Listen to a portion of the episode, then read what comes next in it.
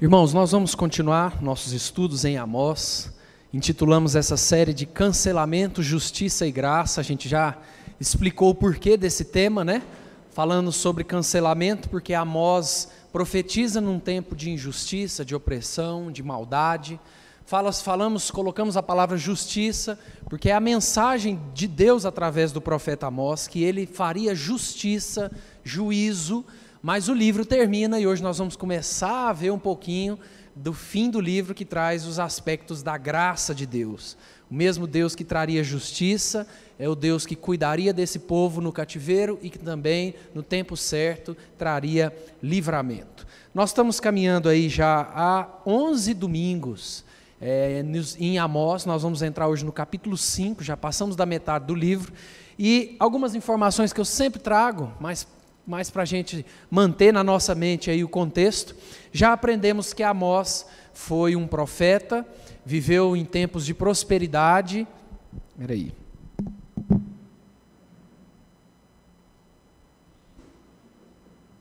Estava nem enxergando vocês.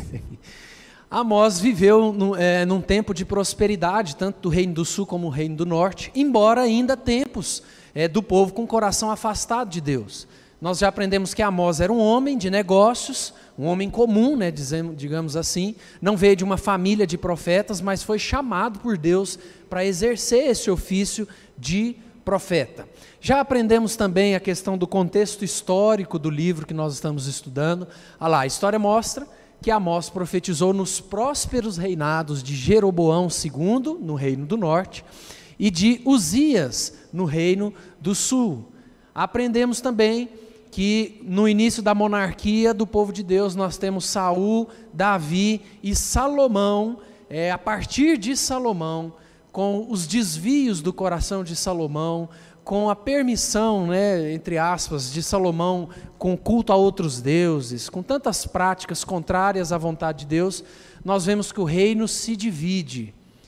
E durante todos esses séculos, todas essas é, várias décadas, nós vemos um povo que se afasta cada vez mais da vontade de Deus, e Deus, então, como consequência, permite o cativeiro desse povo, pelo povo assírio e também pelos babilônicos.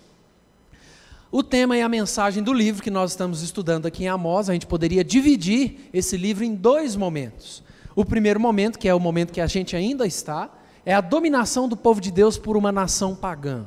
Deus começa o livro de Amós falando, revelando o juízo dele contra as nações vizinhas e depois ele fala do seu juízo contra o seu próprio povo, especificamente contra o reino do norte, Israel. E o segundo momento é, do livro, Deus também revela através de Amós não só a sua mensagem de condenação, de juízo, mas que ele cuidaria do povo no cativeiro e que no momento certo ele traria o livramento para esse povo. Tranquilo aqui, gente? Sempre repito essas informações na ideia da gente estar tá com a cabeça sempre é, é, fresca, assim, né, de todo, com todas as informações. Esse é o mapa que a gente também coloca sempre aqui nas nossas aulas para a gente entender o contexto que estamos falando. Ali em azul nós temos o reino de Israel, o reino do norte. Ali num laranja mais escuro, nós temos o reino de Judá e os povos vizinhos ao povo de Deus. Nós já vimos que Amós começa os primeiros capítulos, capítulo 1 e parte do capítulo 2, e Deus é, revela atos de justiça e juízo contra essas nações vizinhas, e a partir do capítulo 2 em diante, Deus vai falar com o seu próprio povo. Nós vamos caminhar hoje no capítulo 5, do verso 1 ao verso 13. Então quero convidar você a abrir a sua Bíblia em Amós, capítulo 5, do verso 1 ao verso 13.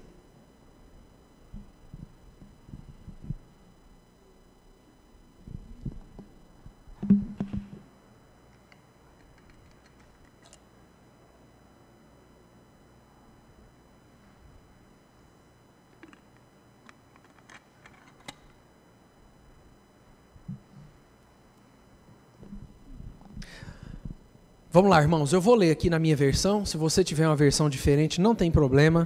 Nós vamos caminhar em Amós, capítulo 5, do verso 1 ao verso 13, que diz assim: Ouvi esta palavra que levanto como lamentação sobre vós, ó casa de Israel. Caiu a virgem de Israel, nunca mais tornará a levantar-se. Estendida está na sua terra, e não há quem a levante. Porque assim diz o Senhor Deus: a cidade da qual saem mil conservará cem, e aquela da qual saem cem conservará dez a casa de Israel. Pois assim diz o Senhor à casa de Israel: Buscai-me e vivei. Porém, não busqueis a Betel, nem venhais a Gilgal, nem passeis a Berseba, porque Gilgal certamente será levada cativa, e Betel será desfeita em nada. Buscai ao Senhor e vivei, para que não irrompa na casa de José como um fogo que a consuma, e não haja em Betel quem o apague. Vós que converteis o juízo em alosna e deitais por terra a justiça, procurai o que faz o sete estrelo e o Órion, e torna a densa treva em manhã, e muda o dia em noite, o que chama as águas do mar e as derrama sobre a terra, Senhor é o seu nome. É Ele que faz vir súbita destruição sobre o forte e ruína contra a fortaleza. Aborreceis na porta ao que vos repreende e abominais o que fala sinceramente. Portanto, visto que pisais o pobre e dele exigis tributo de trigo, não habitareis nas casas de pedras lavradas que tendes edificado, nem bebereis do vinho das vides desejáveis que tendes plantado. Porque sei serem muitas as vossas transgressões e graves os vossos pecados. Afligis o justo, tomais suborno e rejeitais os necessitados na porta. Portanto, o que for prudente guardará então silêncio, porque é tempo mau. Nós vamos ficar até aqui, tá? Nós já estamos alguns domingos lendo e estudando as sentenças de juízo de Deus contra Israel, contra o reino do norte. Nós vimos palavras duras, né, dois domingos atrás, contra as mulheres e as famílias enriquecidas por meios ilícitos. Nós vimos de maneira irônica a denúncia de Deus contra um culto que era feito apenas de maneira estética, contra pessoas que estavam indo cultuar a Deus apenas fazendo aquilo da boca para fora, como um ritual vazio. Nós vimos os relatos de Deus contra os corações obstinados, contra os corações duros. A gente viu aí eh, nos, nos últimos domingos as palavras de Deus falando: eu, eu falei para vocês, eu me revelei através da palavra, através dos profetas, mas vocês são um povo de coração duro, vocês não escutam, vocês não se quebrantam, vocês não se arrependem. E no texto de hoje, nós vamos continuar nessa mesma linha, porém, a partir desse capítulo, do capítulo 5, nós vamos começar a ver aí algumas pitadas de exortação, de admoestação ao povo por arrependimento. Vocês viram aí a expressão que aparece duas vezes: buscai-me e vivei. Né? Nós vamos ver alguns momentos onde Amós, como profeta, como instrumento de Deus, ele mesmo lamenta, ele mesmo se entristece de toda essa situação. Imaginem o coração desses profetas, né? Como Amós, como Miqueias, recebendo palavras tão duras de Deus, recebendo revelações de Deus para o seu povo, revelações de juízo, de justiça, de tempos difíceis. Miqueias mesmo, né, quando ele está terminando o livro dele, se não me engano, no capítulo 7, ele começa o capítulo se lamentando, lembram? Falando assim, eu estou como uma plantação depois da colheita, eu estou com o coração triste, seco, eu não tenho alegria. Nesse texto de hoje, nós vamos ver Amós fazendo um pouco isso também, se lamentando, se entristecendo, registrando a tristeza do seu coração em ver toda essa situação, receber toda essa revelação de Deus contra o seu povo. Vamos por partes? Verso 1 ao verso 3. Alguém pode ler para nós? Eu vou dar o um microfone aqui para o Hugo e pegar um com fio porque aí quem tiver dúvidas, perguntas, pode usar o microfone e vez ou outra também para ler um texto.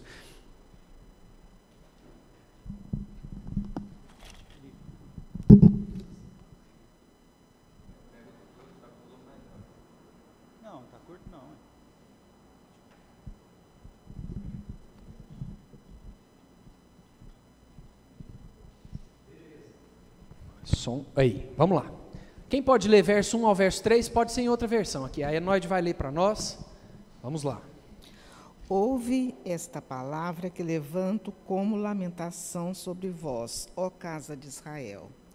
Caiu a virgem de Israel, nunca mais tornará a levantar-se, estendida está na sua terra, e não há quem a levante. Porque assim diz o Senhor Deus: a cidade da qual saem mil conservará cem, e aquela da qual saem cem conservará dez, a casa de Israel.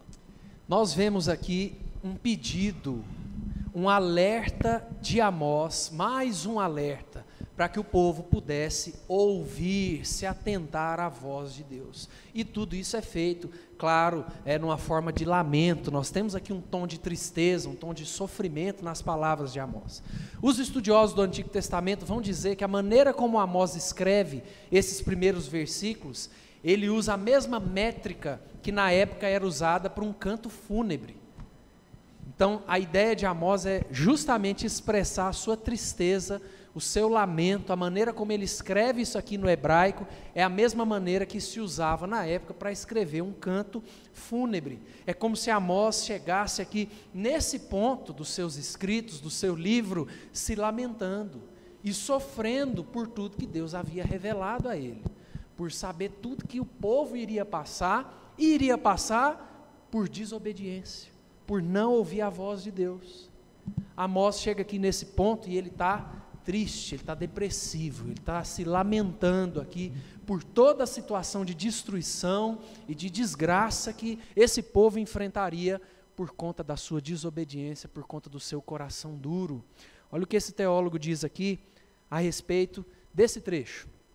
Como forma literária, a lamentação caracteriza-se por linhas curtas, quase aos soluços, e por contrastes marcantes que descrevem o trágico revés de forte para fraco, de elevado para diminuído, de nobre para desonrado, vivenciado por pessoas ou por cidades e povos. Tudo que a gente está lendo aqui é escrito de uma maneira muito poética, né? muito bonita, assim, mas demonstra aqui o peso da mensagem de Amós. Amós quer demonstrar o peso que ele está sentindo e o peso de toda essa mensagem que ele está revelando aqui, que Deus estava revelando através dele.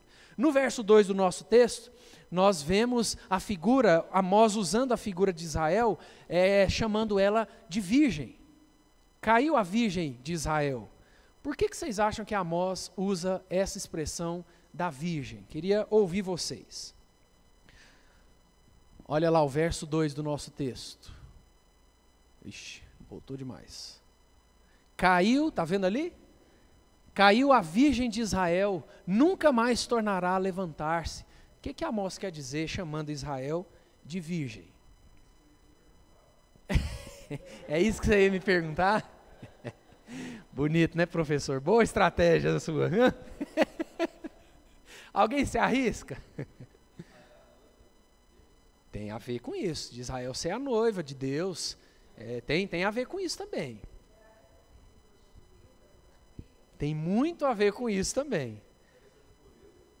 Questão de pureza, questão do povo de Deus ser conhecido na Bíblia como a noiva né, de Cristo a ideia do povo ter se prostituído, né? A Bíblia traz essa ideia pesada da prostituição quando o povo fecha o seu coração para Deus e se devota para outros deuses, é a ideia de traição, né?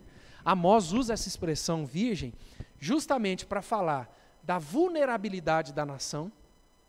Essa é a ideia de uma virgem vulnerável, mas também para falar de uma nação ou trazer a figura de uma vida que não havia desfrutado do amor e da fertilidade que estavam diante dela, assim como uma virgem.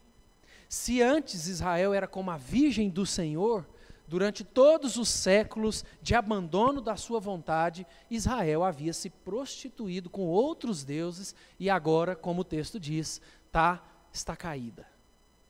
Vejam quão pesadas são essas expressões. Pode falar, Stanley. É.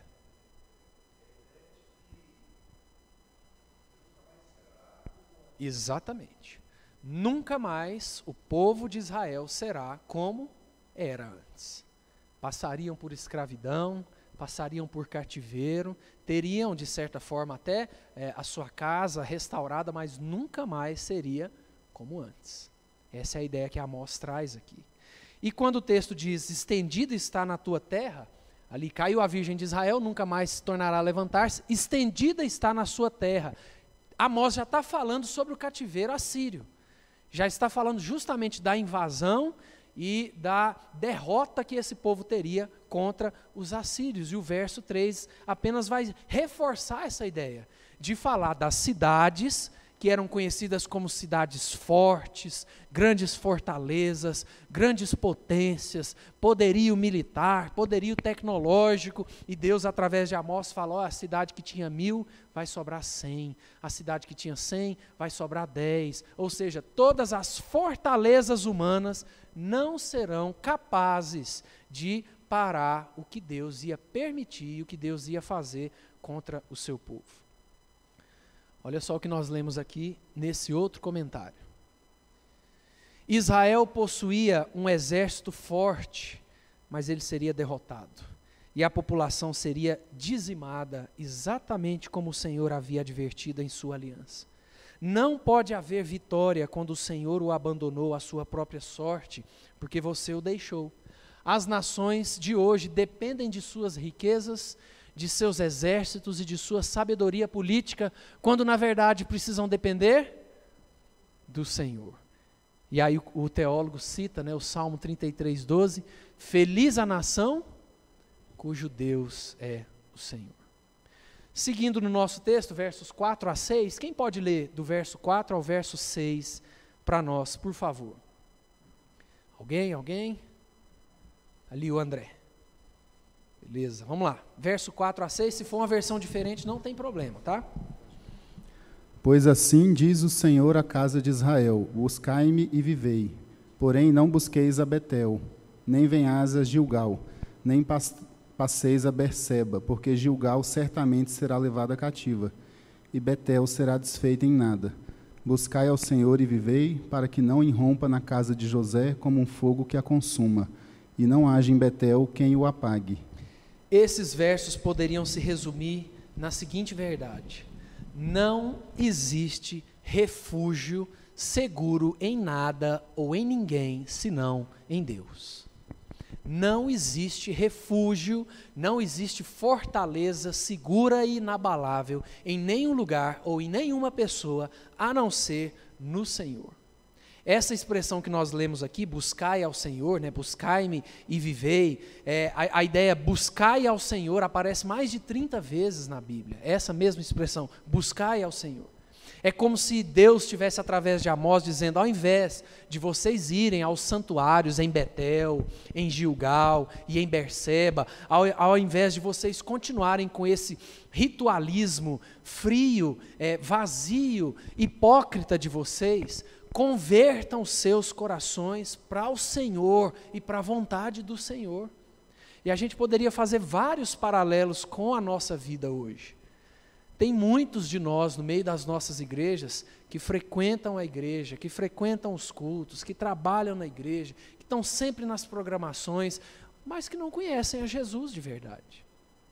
Ou seja, ir à igreja frequentar uma igreja, ser alguém que serve na igreja, é, ser alguém dizimista, ofertante, tudo isso é importante?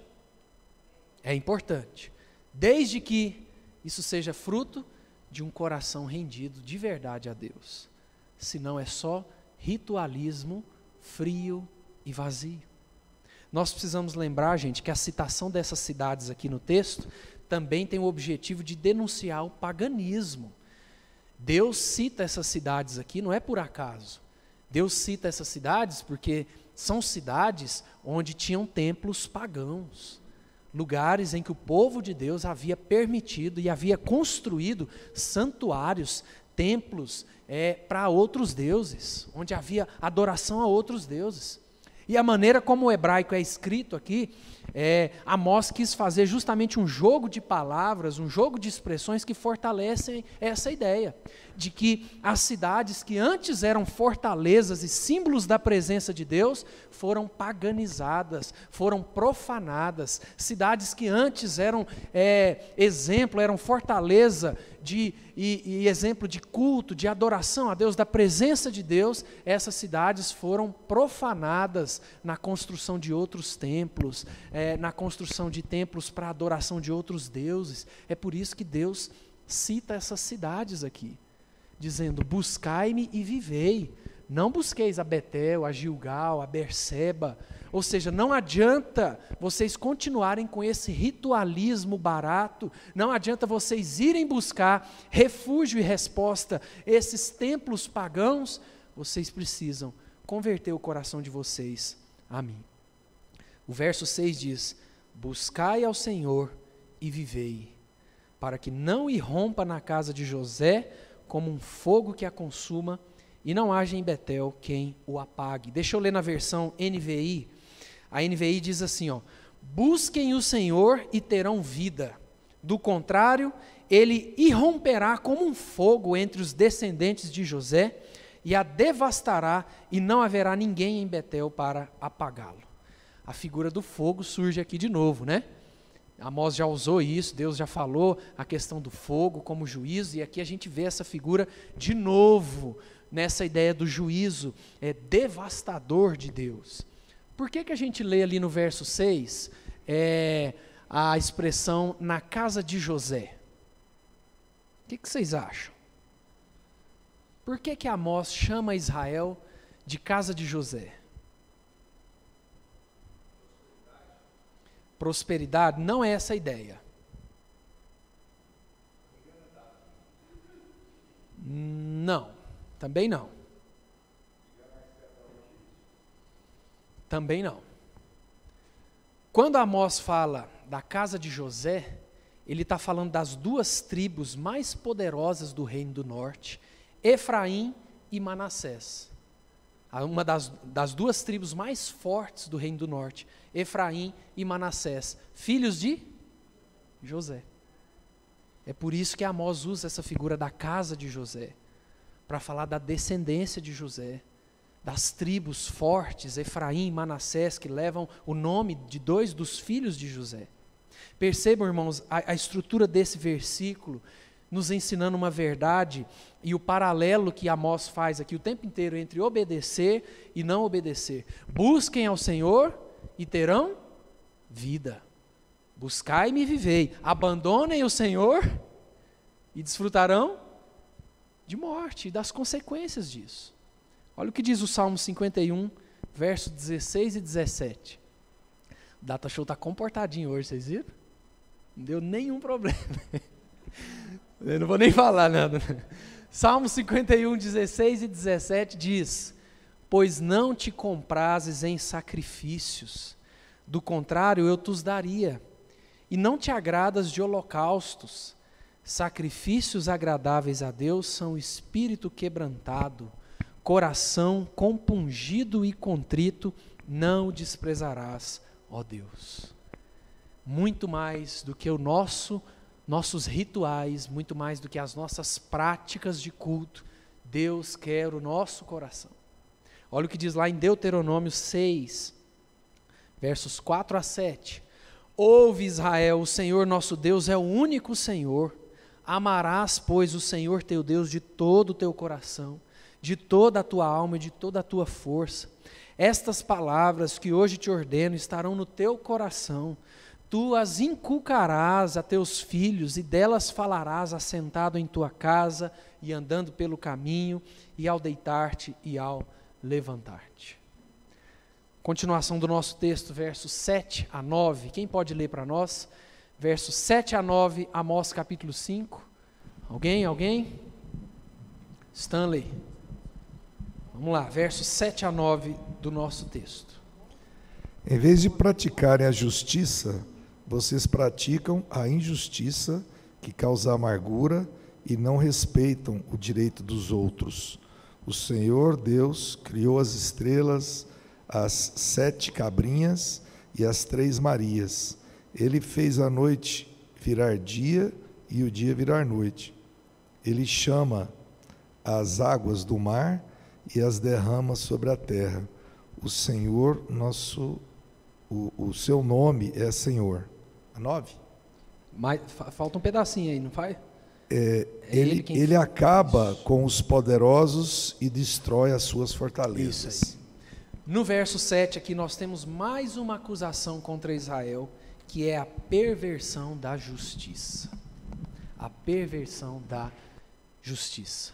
Na minha versão, nós lemos ali, vós que converteis o juízo, eu acho que eu escrevi errado ali. É aslona Alosna mesmo, né? Então tá certo. E na minha cabeça era aslona, mas é alosna mesmo. É, exatamente. A alosna é uma erva, uma planta é, extremamente amarga e também é venenosa, inclusive. O que que Amós quer dizer quando ele fala vós que converteis o juízo em alosna? O que, que vocês acham que Amós quer dizer? A perversão da justiça, da honestidade, daquilo que é certo, em sofrimento, em algo amargo, em algo venenoso. Lembram aí do chazinho que nós tomamos domingo passado, né? Todo mundo, não dá para esquecer, né? A ideia do texto é mostrar que Israel havia transformado o juízo, ou seja, algo que é bom, como a justiça, Justiça é algo bom. Israel transformou algo que era bom em algo amargo, em algo ruim. Nós estamos falando de uma inversão de valores, a perversão da justiça. A corrupção, a maldade, a injustiça é que estavam ocupando o lugar da justiça. Os tribunais, ao invés de serem lugares de, lugares de justiça, eram lugares de injustiça. A ideia aqui é justamente de uma inversão de valores. O que era certo, a justiça, a honestidade, estavam esquecidas, estavam abandonadas. Pode falar, Ruiter. Deixa só o microfone chegar aí para o pessoal de casa te ouvir também. Não, eu só achei curioso o fato do tradutor ter escolhido a palavra juízo, né, que normalmente é o exercício da justiça, né? Então, o juízo muitas vezes a gente encara até como algo não necessariamente negativo, mas é uma coisa mais carregada, né, do que Sim. a justiça. Então, eu só achei curioso assim que ele que, que ele não escreveu justiça, né? É. Que, que é uma coisa mais que a gente que a gente aceita com mais facilidade, né? O juízo pela, pela losa, como se até mesmo o juízo a gente tivesse que desejar, né? Exatamente. Uma outra questão interessante na expressão juízo é o que, que a gente quer dizer quando a gente vira para um adolescente e fala assim: você tem que tomar juízo, menino. O que a gente quer dizer com isso? Andar certo, né? fazer as coisas certas. Então, o juízo também tem essa conotação de uma vida correta. Pode falar. Eu gostaria apenas de ler a versão da nova NVI. É, vocês estão transformando o direito em amargura e atirando a justiça ao chão.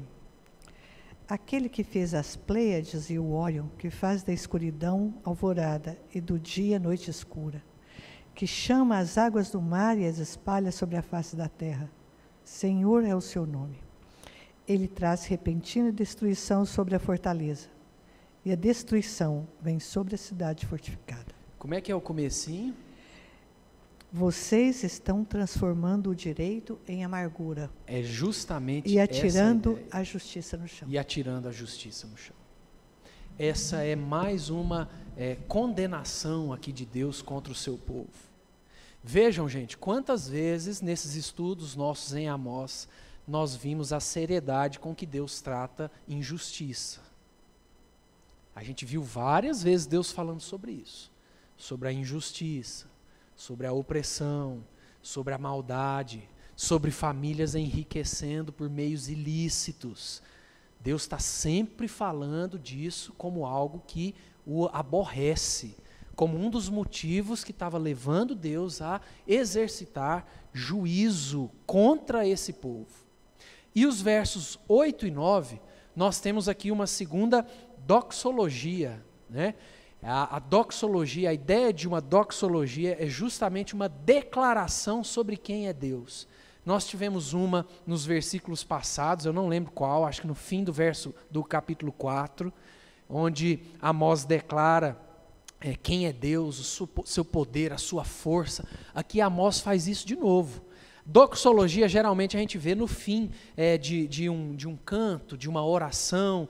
Né? É justamente a ideia é, de uma declaração sobre o caráter de Deus, sobre o poder de Deus. É uma ideia de glorificação. É o que a gente vê aqui nos versos 8 e 9. Quando Amós fala da perversão da justiça, mas ele para e nos versos 8 e 9 ele fala quem é Deus. Nos versos 8 e 9 ele fala: Deus é o Senhor de toda a terra. Deus é quem criou todas as estrelas, todas as constelações. É Ele que faz a água do rio ir para o mar, é Ele que controla tudo. Amós está provavelmente aqui parando as suas palavras e trazendo isso para fortalecer para o povo mais uma vez a dimensão, a grandiosidade do Deus desse povo, do nosso Deus. As declarações e expressões que a gente tem aqui, um pouco estranhas, né? Na verdade, nos remetem apenas para a verdade de que Deus é o Senhor, Criador e controlador de todo o universo. Esse Deus que derramaria justiça e juízo contra o seu povo. O Deus que criou as estrelas, o Deus que criou todas as constelações, o Deus que controla os ciclos da natureza, o Deus que criou o dia e a noite, o Deus que rege as águas e os mares. Esse é o nosso Deus e esse é o Deus que anunciava juízo contra esse povo através de Amós. Olha o que diz o verso 9 ali, finzinho, a última frase ali. É Ele que faz vir súbita destruição sobre o forte e ruína contra a fortaleza. Texto muito pesado. É por isso que nós não nos espantamos em ver Amós se lamentando entristecido. Os últimos versos do nosso texto, alguém pode ler, verso 10 a 13? Alguém levanta a mão aí, que aí o, o microfone chega até você. Verso 10 a 13, o Jonatas vai ler ali para nós. Vocês que odeiam, vocês odeiam quem os repreende no tribunal e detestam quem fala com sinceridade.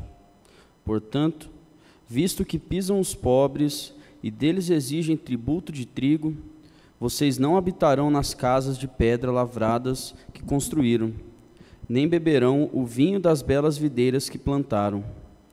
Porque sei que são muitas as suas transgressões e que são graves os seus pecados que vocês cometem.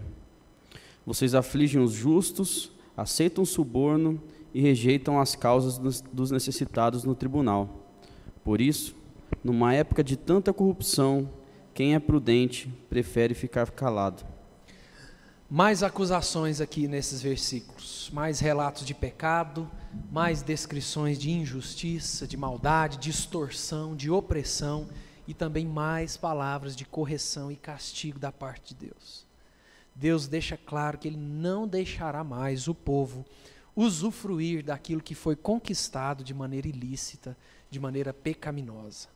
É, Isaías, também num contexto semelhante a Amós, Isaías 59, 14 e 15, Isaías diz assim: ó, Pelo que o direito se retirou e a justiça se pôs de longe, porque a verdade anda tropeçando pelas praças e a retidão não pode entrar. Sim, a verdade sumiu e quem se desvia do mal é tratado como presa. O Senhor viu isso e desaprovou o não haver justiça. Amós está denunciando um cenário onde o povo sofrido, o povo que era oprimido, o povo que era alvo da maldade dos grandes, dos ricos e dos poderosos, eles não tinham a quem recorrer. Eles não tinham quem olhasse, lutasse por eles. Aqueles que deveriam ser instrumento de justiça e de justa punição contra crimes, contra maldades, eles haviam se desviado, eles haviam se corrompido há muito tempo. Alguma semelhança com o nosso querido país? Né? Poucas, né? Poucas semelhanças. Alguém aqui já viu alguma injustiça no Brasil assim? algum tipo de opressão, algum enriquecimento ilícito? Jamais, né? Olha o que esse teólogo comenta aqui nesse trecho. A impiedade dos ricos gananciosos fica ainda mais clara no anúncio do juízo, que descreve como empregavam seus bens adquiridos desonestamente, para viverem com ostentação, não em casas de tijolos de barro, o material usual de construção, mas de pedras lavradas, com todo o custo da extração, do transporte, do corte e da aplicação de argamassa. Um requinte introduzido por Salomão e utilizado com abuso pela elite de Samaria, conforme assinala Amós. E também para plantarem belíssimas vinhas, que não apenas simbolizavam sua liberdade e segurança pessoal, mas também sustentavam as bebedeiras e a devassidão que Amós denunciava com tanta veemência. E é por isso que Deus aqui fala assim: vocês não vão mais morar nas suas casas luxuosas que foram construídas por meios ilícitos. Vocês não vão mais desfrutar do vinho tão bom, de alta qualidade, que também vocês consomem por opressão, por injustiça e por maldade. E no verso 13, nosso último versículo, mais um. Portanto, estão vendo ali no finalzinho? Portanto, o que for prudente, guardará então silêncio, porque é tempo mau. O que vocês acham que Amós quer dizer com isso?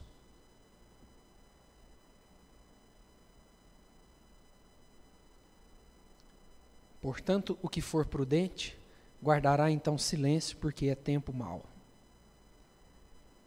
O que, que Amós quer dizer com isso? Quem tiver sabedoria, vai fazer o quê? Tá certo, mas não é essa a intenção de Amós. Embora esteja certo o que você falou. O que, que Amós quer dizer aqui? Por que, que ele está falando que aquele que for sábio vai ficar calado? Cala e espera para ver. É mais ou menos nesse rumo. Tem alguma versão diferente dessa que eu estou aqui? Só do verso 13.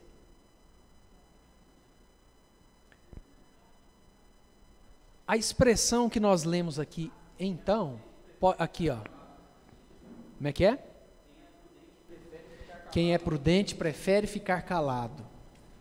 Deixa eu ver, vamos ver mais uma versão aqui. Na NVI fala assim: a situação ia fazer com que o prudente se calasse. Quem tem juízo, fiquem de boca fechada. Vamos ver a versão aqui da Silvia também.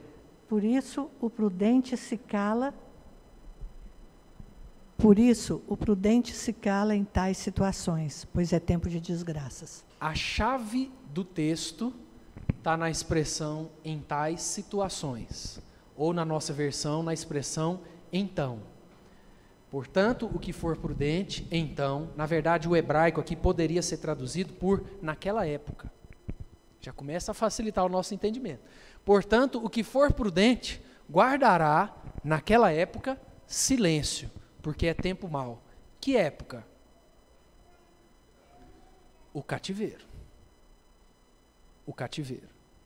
O que Deus está querendo dizer através desse verso 13? Que aqueles que haviam ficado em silêncio, diante da maldade e da injustiça feita contra os pobres, se eles fossem prudentes, eles continuariam então calados nos dias maus, no dia do cativeiro, entendendo que tudo aquilo que eles iam viver era a mão justa e disciplinadora de Deus contra eles. Aqueles poderosos, aqueles juízes, aqueles ricos, aqueles é, que, que tinham o poder de abrir a sua boca, de mover as questões para promover justiça, honestidade, para promover o bem do outro e ficaram calados, se eles forem prudentes, também ficarão calados no tempo do juízo, no tempo da opressão, do cativeiro, entendendo que eles estão desfrutando disso por culpa deles mesmos. Essa é a ideia que Amós traz no verso 13. Portanto, o que for prudente, guardará então silêncio porque é tempo mau. Gente, quais são as lições que a gente pode tirar aí para a nossa vida diante desse texto? Quero ouvir vocês aí. Quais são as lições que a gente pode tirar para a nossa vida? Fala aí, Marcos, no microfone. Eu fiquei considerando uma coisa sobre todo o texto, todos os textos nós temos estudado aqui em Amós. É, assim como você, você e o pastor Valvi colocou aquele mapa com Israel no centro e em volta as nações pagãs em, é, em volta de Israel. As palavras de Amós é para um, o povo de Deus. Essas palavras me parece, posso estar errado, me corrija, que não é direcionada àqueles que não amam a Deus. Elas são direcionadas ao povo de Deus. Então, é, o contexto do livro é um contexto de Deus falando a uma nação, né? É, no meio de várias nações pagãs, né? É, isso para os dias de hoje é um pouco diferente, geograficamente, porque Deus não pega o Brasil para falar que no, os brasileiros estão errados em volta daqueles que estão, é, é, né, é, que não amam a Deus. O povo de Deus hoje ele está espalhado em todo todo mundo, né? Então essa questão geográfica ela ela faz uma diferença muito grande.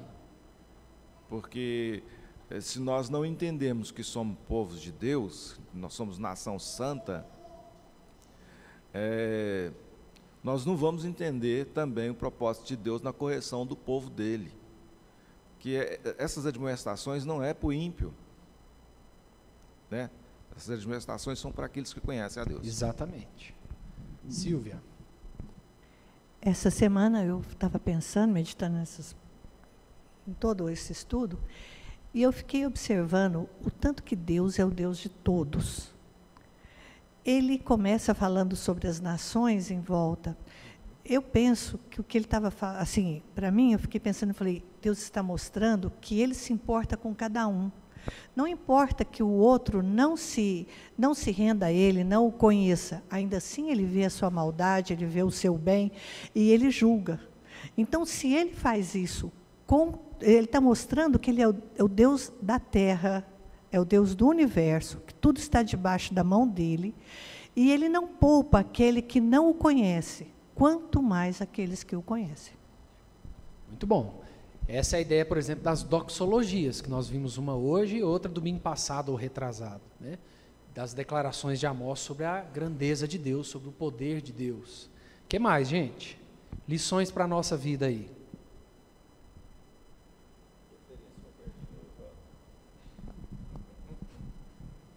Alguém daqui fala só para levantar aí andando.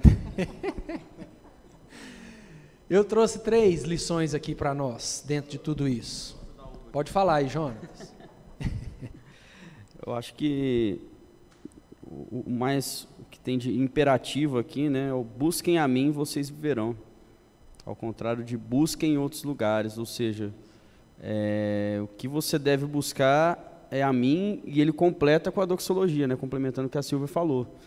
E não é o universo, as energias, as consequências das suas ações. É um Deus pessoal, poderoso, que faz, que é ativo. Eu acho que é, é, é nesse sentido que a doxologia ela, ela chama a atenção. Muito bom. Primeira lição, dentre essas todas que estamos conversando aqui, né? Deus precisa ser o nosso único refúgio. O que eu quero dizer com isso? Uma das lições que a gente tira desse texto, que Deus fala para o seu povo, é, e não só nesse texto, mas nos textos que a gente já veio estudando nos outros domingos, ele vai falando assim: não adianta aquele que for muito forte, o guerreiro, não adianta os castelos e as fortalezas, não adianta, ou seja, não vai existir, não, não poderia existir para esse povo nada capaz de ser maior ou mais forte do que a vontade de Deus.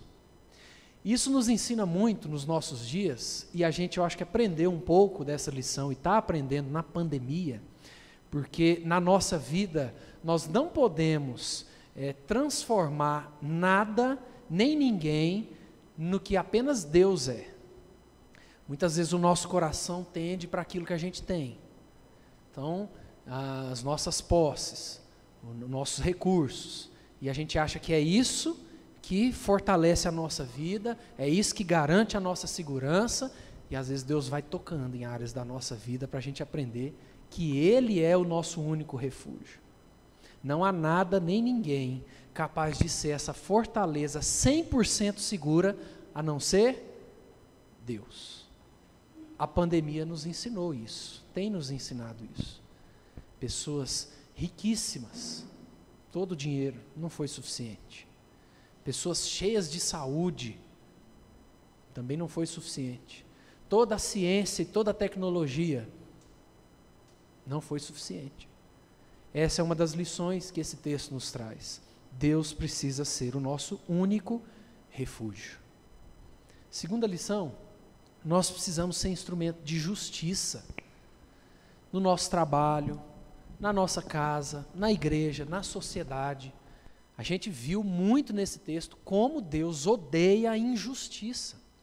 Então nós, nos mais espalhados aí círculos de relacionamento que nós temos, na, com as mais variadas pessoas que nós nos relacionamos, nós precisamos ser instrumento de justiça. Nós precisamos ser exemplo de gente que ama o outro, que cuida do outro, gente que é honesta nos seus compromissos. Essa é uma das razões pelas quais a gente vê o descrédito na sociedade do cristão. Muitas vezes, gente que se diz crente, que frequenta uma igreja, pastores, líderes, gente que está né, tá sempre ali na internet postando versículos bíblicos e tudo, mas é gente que está devendo. É gente que não paga as dívidas, é gente que dá o calote no outro, é gente com péssimo testemunho diante da sociedade, é gente que no trabalho usa algumas questões ali para se promover, algumas questões ilícitas. E esse texto nos ensina que Deus odeia isso. Não faz sentido. É por isso que essa é uma lição para nós. Nós precisamos ser instrumento de justiça. E por último, que vai na linha que o Jonatas falou, Buscar a Deus é o melhor para as nossas vidas. Nós precisamos entender isso. As palavras de Deus para Israel aqui são palavras para nós hoje. Buscai-me e vivei. Buscai-me e vivei. Buscar a Deus é o melhor para a nossa vida. Isso envolve vida de devoção, isso envolve vida de meditação na palavra, isso envolve estudo da Bíblia, isso envolve nossos momentos de comunhão, nossos momentos de serviço, nós precisamos buscar a Deus, porque essa é a melhor opção que nós temos para a nossa vida. Amém, irmãos? Vamos orar por isso? Vamos ficar de pé, fiquem de pé aí para a gente poder orar, encerrando a nossa escola dominical. Deus, muito obrigado mais uma vez por esse nosso tempo juntos aqui. Obrigado pela tua palavra, Deus mensagens duras que temos estudado aqui pela manhã, mas que essas mensagens sirvam para quebrantar cada vez mais o nosso coração, Deus. Nos ajuda, Deus, a ter um coração cada vez mais sensível à tua voz, obediente ao Senhor, e nos ajuda a entender, Deus, que o melhor que podemos fazer na nossa vida é buscar ao Senhor, Deus. Que possamos sair daqui hoje com essa verdade: buscai-me e vivei possamos ser uma igreja, possamos ser famílias que buscam ao Senhor todos os dias.